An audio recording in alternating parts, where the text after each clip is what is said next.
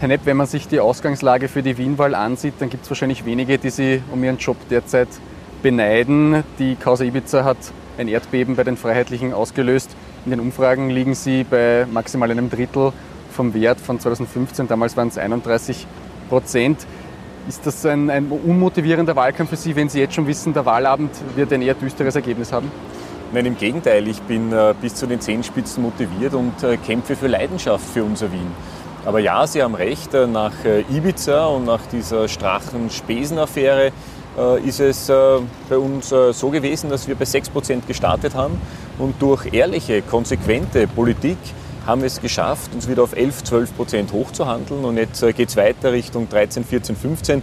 Wir kämpfen uns ja jede Woche eigentlich um einen Prozentpunkt zurück weil wir eben die Einzigen sind, die sagen, dass äh, im Gemeindebau zum Beispiel die Staatsbürger bevorzugt gehören, dass äh, bei der Mindestsicherung, äh, dass die Auszahlung an die Staatsbürgerschaft gekoppelt ist, aber auch bei der Familienbeihilfe, dass wieder nur Staatsbürger die Familienbeihilfe bekommen. Denn gerade bei einer Ressourcenknappheit, und die haben wir jetzt, ist es so, dass der Staat auch das Recht haben muss, den eigenen Staatsbürger zu bevorzugen.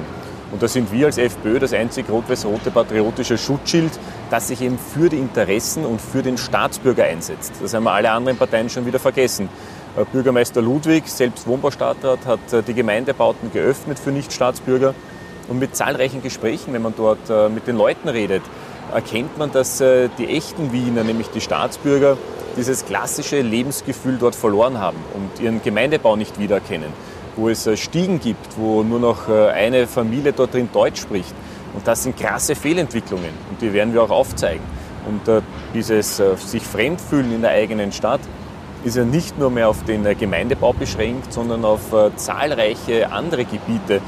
Denken wir an Favoriten am Räumannplatz, wo es ja schon Straßenschlachten gegeben hat, wo man anfangs gedacht hat, dass es ja, PKK-Kurden sind gegen Erdogan-Fans. Jetzt kommt man drauf, über 30 Nationen, über 30 Nationen haben daran teilgenommen.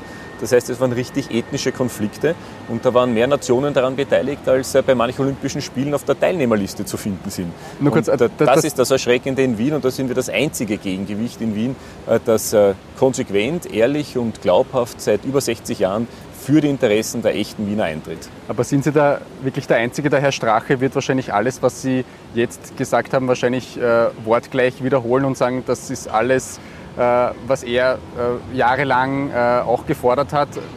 Warum sollen die, die Leute, die äh, das wollen, was Sie sagen, nicht den Herrn Strache wählen?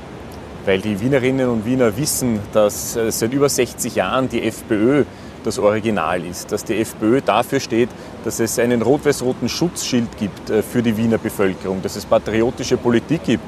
Und äh, die Wähler haben sich ja schon entschieden. Es gibt da Umfragen, da grundelt der Herr Strache bei 2-3 Prozent herum.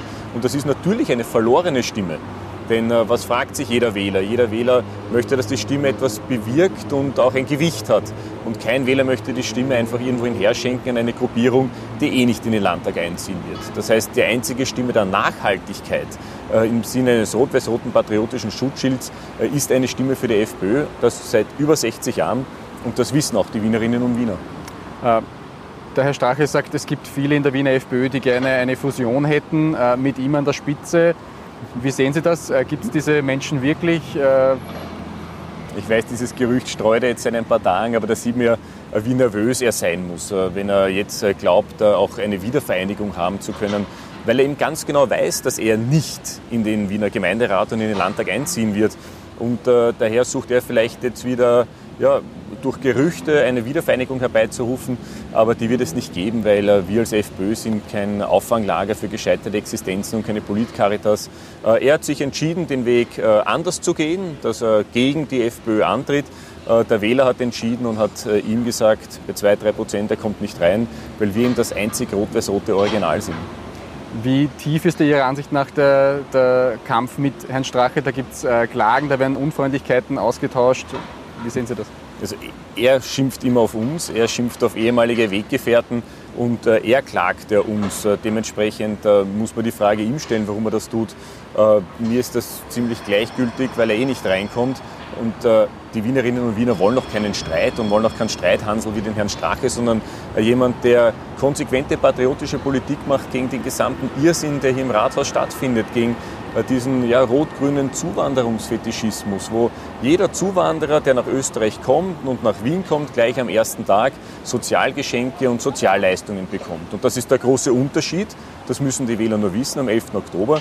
Es gibt Parteien, die bevorzugen die Ausländer und Nichtstaatsbürger. Das ist in dem Fall Rot, Grün und Schwarz. Und es gibt äh, eine Partei, die sich äh, für einen Inländerbonus ausspricht, der den Inländer wieder bevorzugen will, der den Staatsbürger wieder in den ersten Rang stellen will. Und das ist die FPÖ. Äh, diese Themen äh, findet man auch in Ihrem äh, Wahlprogramm sehr stark. Was man nur ganz äh, wenig findet, ist das Thema Corona. Das habe ich, glaube ich, überhaupt nur einmal gelesen. Das ist das derzeit bestimmende Thema für viele Österreicher, nehme ich an. Da gab es in den vergangenen Monaten viele Entbehrungen die Menschen haben ihre Freunde nicht getroffen, es wird, werden Masken getragen, Abstand gehalten, äh, man besucht die Großeltern nicht, weil die zur, äh, zur Risikogruppe gehören. Ähm, Parteien sagen auch äh, große Veranstaltungen ab, der Herr Strache zum Beispiel am Viktor Adler Markt. Vergangenes Wochenende gab es äh, ein Fest in Simmering der FPÖ äh, mit Paul Stadler, dem dortigen Bezirksvorsteher. Äh, Sie waren ja selber dort, es gibt auch zahlreiche Videos im Internet. Da hat man es mit dem Babyelefanten offenbar nicht so ernst genommen. Was ist da passiert? Schauen Sie, unsere Stärke ist die Bürgernähe und der Kontakt zu den Wienerinnen und Wienern.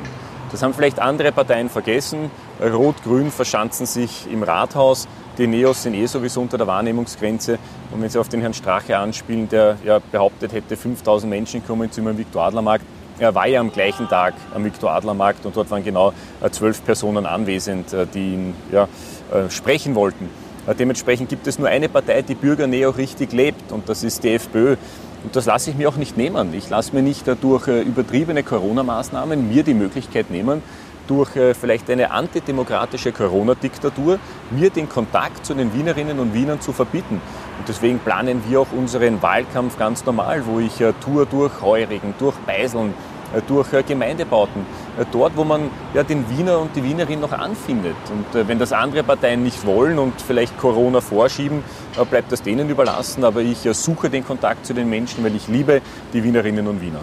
Was erklären Sie dann den Menschen, die seit Monaten Entbehrungen durchleben, nicht ihre Großeltern besuchen, die Risikogruppen meiden, wenn dann solche Bilder auftauchen? Naja, man muss ja eines sagen, man muss auch diese Corona-Maßnahmen, die jetzt überbordend sind und übertreibend sind, auch einmal hinterfragen. Wenn jetzt im Parlament äh, dort hinten, hinter uns, äh, jetzt äh, beschlossen wurde, dass Bürgerrechte eingeschränkt werden, dass Freiheitsrechte eingeschränkt werden, dass die komplette Macht an einen Menschen übergeben wurde, nämlich an den äh, Minister Anschober, der jetzt von heute auf morgen mit einem Fingerschnipp die Menschen zu Hause einsperren kann, ja, dann muss man doch in einer Demokratie mal hinterfragen, ob diese Maßnahmen richtig sind. Ich gebe Ihnen vollkommen recht, wenn man sagt, Risikogruppen soll man schützen. Ältere Menschen, äh, multimorbide Menschen, äh, Risikoeinrichtungen wie Spitäler, wie Seniorenheime, wie Pflegeheime, aber der Rest soll ja normal leben können, ohne Angst zu haben, dass der Innenminister mit seiner berühmten Flex um dumm marschiert, wie er gesagt hat, und dann äh, Omas am Parkbankerl trennen will und äh, 500 Euro bestraft, weil sie zu nah zusammengesessen sind. Das versteht ja keiner. Der Innenminister sollte mal seine Aufgabe machen und in Favoriten mit seiner Flex herumgehen, äh, wenn es dort äh, radikale Moscheen gibt, wo wir aufgedeckt haben, dass es eine enge Verknüpfung gibt zwischen äh, der Roten Rathaus-SPÖ und diesen radikalen Moscheen, wo Markus Franz als Bezirksvorsteher in Favoriten neben einem Salafisten-Imam dort gefeiert hat. Und da müsste man reinfahren als Innenminister. Und deswegen bleibt auch meine Forderung aufrecht, dass diese radikalen Vereine in Wien aufgelöst gehören, dass radikale Salafisten-Imame ausgewiesen gehören und äh, dass es ein Verbotsgesetz gibt äh, gegen den politischen Islam. Denn es kann nicht sein, dass der politische Islam äh, gefördert durch das Wiener Rathaus, durch Bürgermeister Ludwig mit hunderten Millionen diese Verästelungen in Wien immer weiter ausstreckt, dass dann insoweit so weit geht, dass sogar Erdogan jetzt anscheinend ja, Spione zu uns schickt oder auch eine enge Mitarbeiterin vom Bürgermeisterbüro dann äh, bei AKB-Vereinen auftritt, wo man sieht, die lange Hand von Erdogan reicht anscheinend direkt ins Bürgermeisterbüro. Das wollen wir nicht. Hier braucht es äh, Härte gegen den politischen Islam. Aber glauben Sie nicht, durch solche Veranstaltungen, wenn das jeder machen würde, dann hätten wir sehr schnell wieder sehr hohe Zahlen und dann wäre ein nächster Lockdown nicht zu vermeiden? Also sämtliche Experten sagen, dass eine Ansteckung im Freien gering ist, beziehungsweise fast auszuschließen ist. Wir halten dort auch selbstverständliche Corona-Regeln ein. Es war auch Open Air, das heißt, es war im Freien. Also es war ein Zelt, also es, es gab eine Überdachung, es, es war, laute Musik. Es war, es war, oben ein Sonnendach, aber seitlich und alles war frei. Und äh, ich kenne auch keinen Corona-Cluster, der dort entstanden ist. Wenn man sich anschaut, wo ist der letzte große Corona-Cluster entstanden, dann bei einer türkischen Hochzeit, wo über 700 Menschen teilgenommen haben in äh, Niederösterreich. Also sollte man eher dorthin schauen. Ich weiß, es ist unangenehm für Rot-Grün genau in diese türkische Community reinzuschauen oder hinzuschauen. Es ist unangenehm für den Innenminister, weil er gleich sein eigenes Versagen eigentlich äh, thematisieren müsste. Aber genau dort gehört hingeschaut. Aber Wahlveranstaltungen gehören in Ruhe gelassen im Sinne eines demokratischen Prinzips. Äh, in dem Wahlprogramm steht, Sie wollen äh, das Maskentheater beenden, dass man ein normales Leben führen kann. Ist sowas äh, überhaupt möglich, wenn man jetzt in den Herbst schaut, die Zahlen steigen, in den Schulen kennt sich niemand aus, wie man sich verhalten soll, wird die Lage nicht immer gefährlicher wieder? Ja, man sieht Infektionen steigen, aber nicht Hospitalisierungen und auch nicht die Todesfälle. Aber ich gebe Ihnen recht, wenn Sie vom Schulchaos reden, wo sich keiner auskennt. Ich habe äh, selbst zwei schulpflichtige Kinder und äh, da gibt es äh, immer wieder unterschiedliche Behandlungen, äh, von Schule zu Schule, von Klasse zu Klasse. Und wer ist der Leidtragende, wenn auf einmal da jetzt über Wochen, weil äh, Testungen in Wien nicht funktionieren, äh, die Kinder zu Hause bleiben müssen? Meistens die Frauen, meistens die Mütter. Das muss man auch so deutlich sagen, dass die oft die Leidtragenden sind. Und äh, genau deswegen wollen wir, dass diese Corona-Ampel, die alles ausgelöst hat, weil sich Bürgermeister Ludwig gewünscht hat, diese Corona-Ampel auf Orange zu schalten, äh, dass äh, genau diese Corona-Ampel eigentlich wieder abgeschafft wird und man ja, evidenzbasiert wieder Corona-Politik macht in diesem Sinn, aber wo wir zurückkommen zu einer Normalität und nicht diese Panikmache und Angstmache der Bundesregierung haben. Diese Woche gibt es äh, nicht nur dieses Interview vor, am, am Rathausplatz, es gibt auch äh, ein Duell im Riesenrad äh, von ATV. Sie haben sich dazu entschieden, äh, den Herrn Strache nicht in, im Riesenrad zu begegnen. Warum eigentlich nicht? Na schauen Sie, ich äh, habe nichts dagegen, den Herrn Strache zu diskutieren. Mache ich auch äh, bei ORF, äh, bei Puls 4. Nur im Sinne des Objektivitätsgebots, und da sind die Journalisten und die TV-Sender auch gefragt, ist es eigentlich wichtig, dass jeder mit jedem auch debattieren kann. Und wir sehen nicht ein, warum die Liste 2 und wir sind zweitstärkste Partei und stellen einen Vizebürgermeister, äh, Stadträte sind äh, der, der größte Oppositionsclub äh, nicht auch mit einem Bürgermeister Ludwig debattieren kann, nicht auch mit einem Herrn Blümel debattieren kann, nicht auch mit einer Frau Heben debattieren kann oder mit einem Herrn Wiederkehr. Wenn das alles möglich wäre, dann gerne stelle ich mich jeder Debatte schon mit Freude, auch gegen einen Heinz-Christian Strache als Splittergruppe, der eh nicht reinkommt. Aber sich selektiv rauszusuchen von einem Fernsehsender, dass nur drei Duelle stattfinden, nämlich äh, Ludwig gegen Blümel und äh, Hebein gegen Wiederkehr und Strache gegen Nepp, da machen wir nicht mit, aber ich diskutiere gerne gegen den Herrn Strache, äh, wenn man gegen alle anderen auch diskutieren kann. Und das wird auch stattfinden auf ORF und auf Puls 4. Der Herr Strache sagt, Sie kneifen, Sie hätten Angst, mit ihm zu diskutieren? Nein, so ist es nicht. Es geht ums Objektivitätsgebot und ich freue mich schon auf die Debatte auf ORF und auf Puls 4 mit dem Herrn Strache, weil man dann noch vieles klarlegen kann und auch äh, seine abstrusen Geschichten auch äh, zurechtrücken kann. Abschließend noch äh, zu dem äh, ja, Geplänkel mit dem Herrn Strache. Da gibt es jetzt äh, wieder neue Geschichten, dass der Bodyguard äh, behauptet, er hätte den Herrn Strache mitgeteilt, dass bei den Rechnungen nichts, also dass da Probleme gäbe. Er, er habe das negiert damals. Strache sagt heute, dass das ist alles fingiert. Ich habe damit nichts zu tun mit diesen Spesen. Wie sehen Sie diesen, diesen Weiterdreher bei dieser Spesengeschichte?